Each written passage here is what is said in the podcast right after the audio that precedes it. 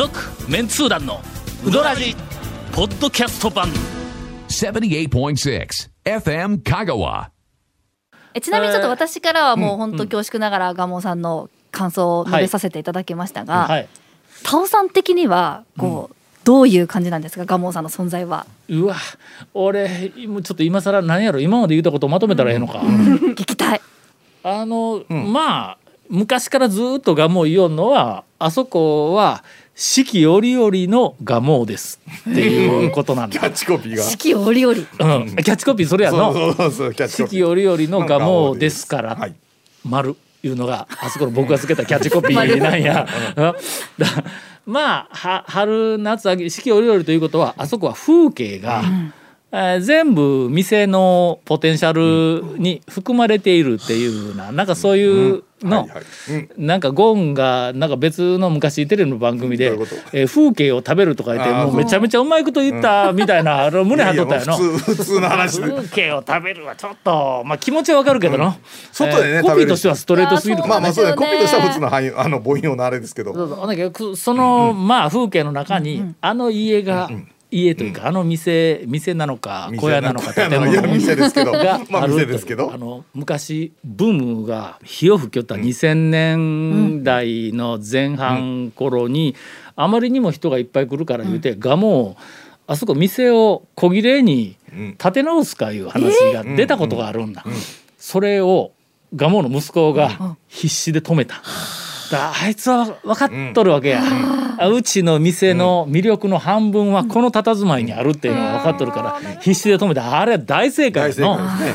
もうガモモスの人生の中で唯一の正解やね。そうですね。はい。そうですね。ええまあまあ。唯一なのかは知らんが。続メンツー団のウドラジーポッドキャスト版。ぽよよんメンツー団のウドラジ過去800回の放送からタオ団長が厳選した面白ネタをテキスト版としてパーク KSB アプリで無料公開。口は悪いが愛に満ち溢れた誠実な讃岐うどん情報。毎週火曜日更新。パーク KSB アプリを今すぐダウンロードして笑っちゃおう。という環境の中でまずうどんをこう評価するいろんなマニアの人の多くは麺がどうした、だしがどうした、あの天ぷらがどうだとか、まあ、いろいろそのパーツパーツのクオリティをこう語るんやけども、ガモンはそれでは。語るんではない、はい。混然一体とした麺とだしと、まあ揚げなり天ぷらなりとかさあれ混然一体とした食い物だあれなんかの、そう。だから麺は麺だけで言ったらどっかもっと美味しいとかこあそこっちが好きやあれが好きやもうまい素晴らしい麺はもう周りにいっぱいある、だしもガモよりもすごいこう美味しいとか、まあ好みが違う人もいっぱいおるんや、天ぷらやっての、はいむちゃくちゃええ天ぷら出す店もいっぱいあるんやけども、全部合わせた時にガモを超える店がなかなかないっていうあれなんなんやあれで結果的にうんランキングで大体1位1位でよになる。く出てくる。だから本当にね総合で1位になる。そうなの麺の美味しい店だしの美味しい店って言ったらまた別の店がやっぱりトップになったりもするんやけど、上の方に来るんやけど総合でっていうと蒲生さんが一番っていうのが結構多いんですよ。やっぱそれだけこう記憶にやっぱ刻まれるんですかね行った人の皆さん刻まれるね。あ全部残るのなんかこう食べていった後けど麺の印象が残るんでないね、だしだしは意外とまあまあいやそうまあまあまあ。けどやっぱりあの混然一体としたあの僕なんかは丼だからの中のものあのだからが全部一緒に残るんださっきのかけに揚げを乗せて初めて蒲生1位って感じなんですよ僕の中ではね。うん。ほん。だからこその揚げは乗せてなかったっていうのは残念やなという。もう絶対ちょっとす。ぐ、まあまあすぐ行きます残念ですね。すぐ乗せに行きます、ええ多分はい。違うものを食べたんだ。あなガモーのうどんを食べたんではない、まあまあまああのまあまあまあまあまあそんなガモーの麺とだしを食べたうんけどガモーのうどんを食べたではないかもわからないというそれでね外であの田んぼの方見ながら田んぼの四季は結構ね田んぼ見ながら食べれるとこってなかなかあんまりないんでね。そうですよね裏の境でのマッターホルンと私が呼んでいるあの山があのタオさんだけ呼んでるけどね。うん五あのちょっと上山をこう、なんか崩す、はい。なんか土砂を取ってる工事をずっと昔からやっとんやけども、その途中経過がマッターホルンみたいに、こう先っちょがこうとんがったみたいな。まあ格好のいい山だったんだ、今の今。もうどんどん工事が進んでだ。だんだんだんだん平べったくなってきたんだ。もう今ちょっとマッターホルンではない。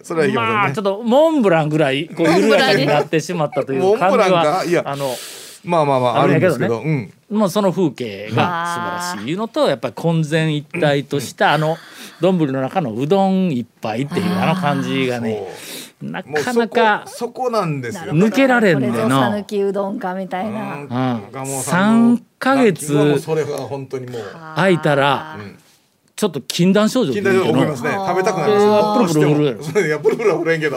ほんだけ行ってごっつい久しぶりに行って「ああいかんもう大将禁断症状が出たから、えーっともう辛抱できんで来たんや」って言うたら「えーまあ白い粉で作っとるからの」って言われたけど「いやこれは放送できんぞ」まあまあ放送できんけどね。うん。ええまあまあ実際そう白いこれね作ってるけど今なんか入れとってくださいね音をね。はい。わかりました。ええまあいやまあそういうーありがとうございます。いや選ばれる理由がもう皆さんのコメントでもさらによくわかりました。さああとですねちょっと聞きたいんですけれども、ん。肉部門でランクインしております。はい。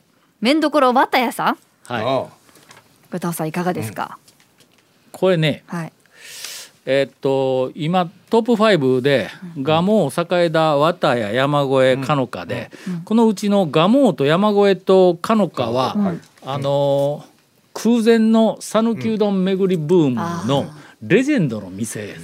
ほんで栄田と綿谷は、はい。サラリーマン仕様の大衆セルフの2軒がここに入っとんや。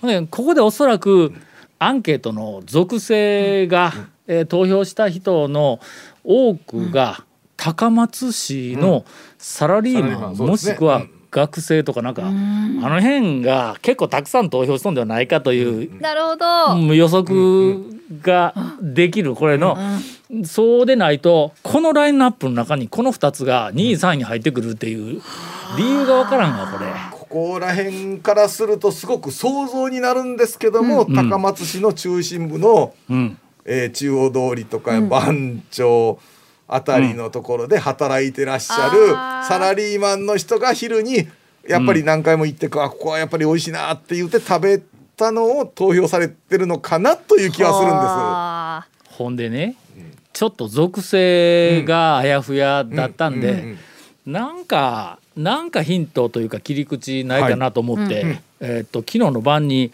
あのー稽古目君からデータを、はい。最新のデータをもろたから、ちょっといじりよったんだ、うん。えーこんな結果が出ましたが、はい。どうですか？なんでしょ70代以上の人がうん。答えた、うん。えーっとランキング、はい。第1位が蒲生、う。ほう。はいはい第はい。2位が讃岐うん麺業、うんうん。60代うん。1位が山越え、うん。2位が蒲生、うんうん50代うん。1位が栄田、2位が蒲生、ん。ほら総合力っていう感じが出てくるやろ。蒲生の、本当ですね。40代1位がうん。永田院かのか、ほう。うん。2位が栄田栄田ちなみに蒲生は1票差で3位だ、うんうんほんで30代がバカイチ、うん。うん1位あがバカイチ。急に。三十代ならうん。なんかあのの。バカイチオッケほん。でーみたいな。あとうどん坊と蒲生と綿谷がうん。2位に並んだ、うんうんほんで20代。うん。1位が綿谷うん。うん2位がバカイチ、ん。なんとなく年代で切るとうん若い連中はんアホみたいに食いたい いやバカイチさんはそう。でねの？ろあの6070いったら、うん。えっ、と蒲生さんというかわ坂井田とか出てこないのは、うん。多分リタイアして、うん。いろんな回るんで、うん回りたいからだ。働いてるさあの年代じゃなくなってうん。くるんで、昼にほんで昔の製麺屋がついでに食わしてくれるみたいな匂いが残っているところがなんとなくこううんうんうん。心地よくて。あえああそうですね。どうよこの年代別の分類は傾向がなんか出るような気がするよな。かりやすいですね。ということで綿谷ははい。そういうことだと思います。そういうことですね。うん。もうやっぱり食べたらしばらく動きたくなくなりますそうそうそう。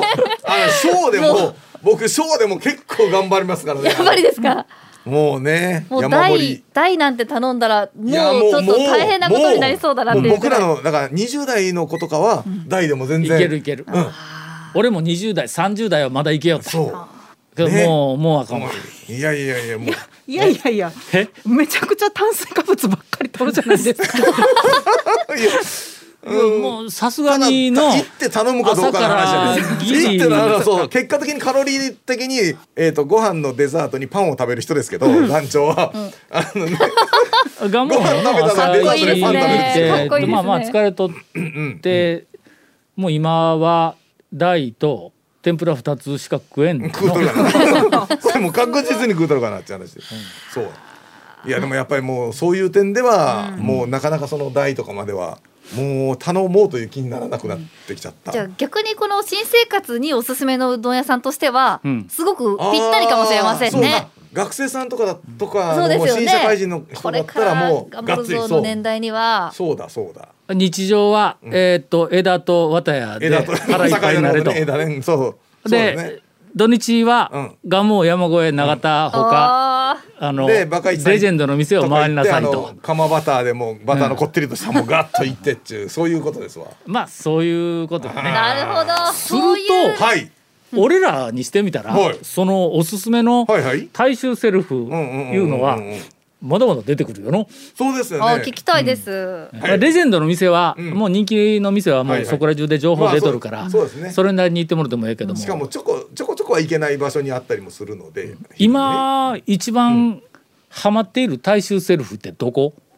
ハマっているというかうまいなーって思う。ええなーって思う。では誰か一人ぐらい一服って言いましょうよ。いやいや大丈夫ですよ。ああ一服さん一服さんっていうところの国分寺の一服さん。大好きです私、ね。もう本当に好きです。あの細麺が。あそこはもうな、ええ。形こそ、はい。店の形こそ店の形。はいはいはいはい。大衆セルフのはい。ようではあるがはいはいはいあれはもう職人の粋を集めた。そそんな褒められるんですか？めっちゃ褒めてもらってますえーもうなんか3年ぐらい行ってないよな俺の。そうそそうですね。こにいるから言ってないです。言言ったわけじゃないけど。いやでも細麺ではねやっぱりなんかあの先駆けですし。一服はもうとにかく最初に行った時に衝撃を受けたからね、あの細麺の、えっとあの大衆セルフ型で、あの細麺のクオリティを出すっていう、出そうとして。大衆セルフはまあ何やかん言うても、ちょっとベルトコンベヤ式のシステムだから、いろんなものがまあ効率優先にならざるを得ないところはあるんです、まあ、多くの人を裁かんかったらいかんからね。けどまあ香川県の中の大衆セルフのもともとは、そこの大衆セルフ一軒ごとに職人の大将がおった、うんうん。大衆セルフごとにうどんのクオリティが違うとか、はいなんかの、はい。ええ感じのね俺はあそこが好きだとかいうのももうすぐあったの、でも近年はブームの後いろんな種類の大衆セルフ出てきたけども、まあ、多くのん。なんかあの、えっと、オプションが選,、べるとか、えーうどんに関しては、えー70点ぐらいあったら、もうあとはその他のもので満足度が上がるっていうのがずっとこう流れてくるやん。けど昔のやっぱり香川県の讃岐うどんの大衆セルフの本来は、やっぱり大将の腕よの。腕ですへねー。まあまあ自分のところで麺ものだしも。ああそりゃそうですよ。でその、えっ、とまあちょっとベルトコンベヤ式のあっちに流れていく中に出てきた一服、おこれ最初に こいつは職人やと。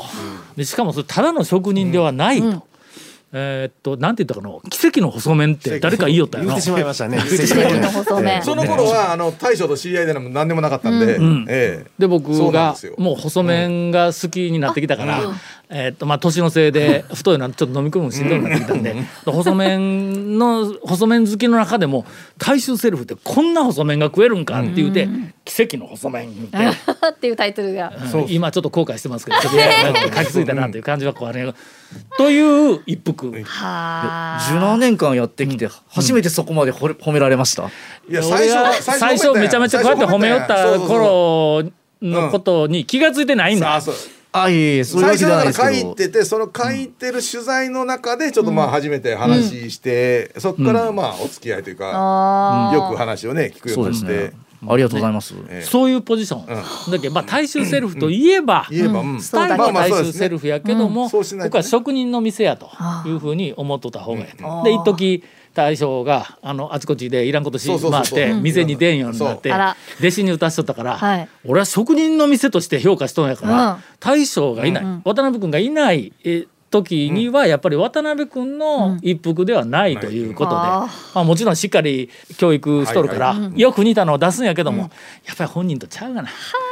おかせんでものあんなに素晴らしいうどん出すのに大将が打打つともう一個上に上がるの？そう。だからまあまあ全然違うん90ですね。点ぐらいいってるんだけど大将が打つと120点とか。はあそんなにいややっぱりそれが大衆セルフの時はやっぱ大将がやり始めてちょっとね、お弟子さんとか入った時はやっぱりどうしてもうん。大将いない時はっていうのはもうやっぱりそれも出てくるのは出てくるの。もうしょうがないのもう、うん。なんだっけやっぱりチェーン店ができると大将が2人おらんから。そうですよね。教えても少し違うんで、えーチェーン店をこう展開し始めると、職人型大衆セルフっていうところからこう外れて、えーファストフード型の,、まあまなんかチェーン店みたいな。あっちの、型まあジャンルに多分行くと思う。チェーン店型っていう形にはなって。うんうん。というわけで栄田もはい。綿屋もうんチェーン店型だ、そんなに多店舗展開はしてないけども、チェーン店型やから、えー今一服は国分寺大将が一人で。はい。あ4月からもう。4月から回すってよるけん、あそうなんですか？はちょっとあの一時チェーン店型に迷走しよったけど、あのめまあ瞑想っちゃ瞑想ですね。まあまあ あちいろいろはこちにな、はい。えーっとご発展しよったけど、おーじゃあ渡辺君が打ち始めると、店で毎日打ち始めると、職人型の大衆セルフのような職人型のセルフに多分なっていくという。あだからね同じような感じとかね同じ店でもいろいろねそういう場所で変わるんで、だからね評価もね難しいんですよ。本当ですね。お弟子さんとかでやっぱりそうやってた時とか大将がいない時に食べて「いやあそこ言われたほど大したことなかったね」って言われることもやっぱそっかやっぱそのタイミングがやっぱりあるんですね。大したことない日もあるんそうだからだから1店舗に何回もけどすぐに行って元に戻ったりとかな。店舗いっぱいになるとなかなかね評価っていうのはできづらいっていうのはねあるんでね。その時その時のやっぱり旬みたいなものがあるんですね続メンツー団のウドラジポッドキャスト版。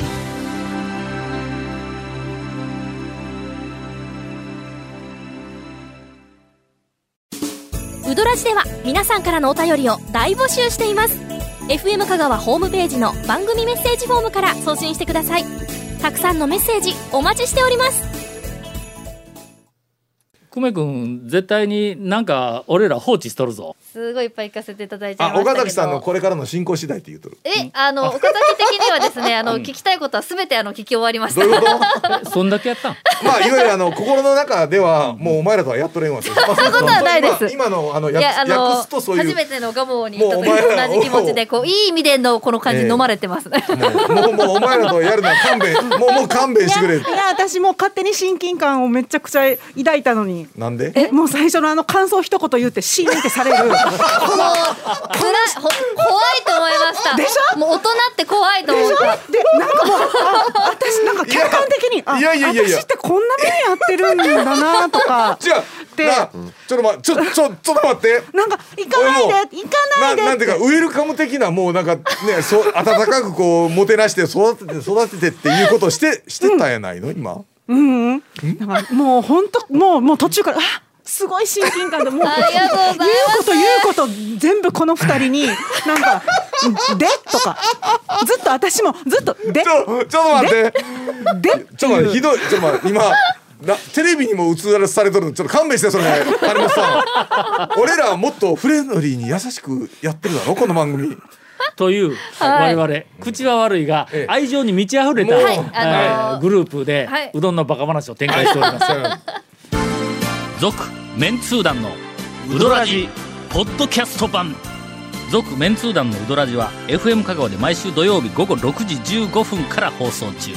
You are listening to 78.6 FM Kagawa.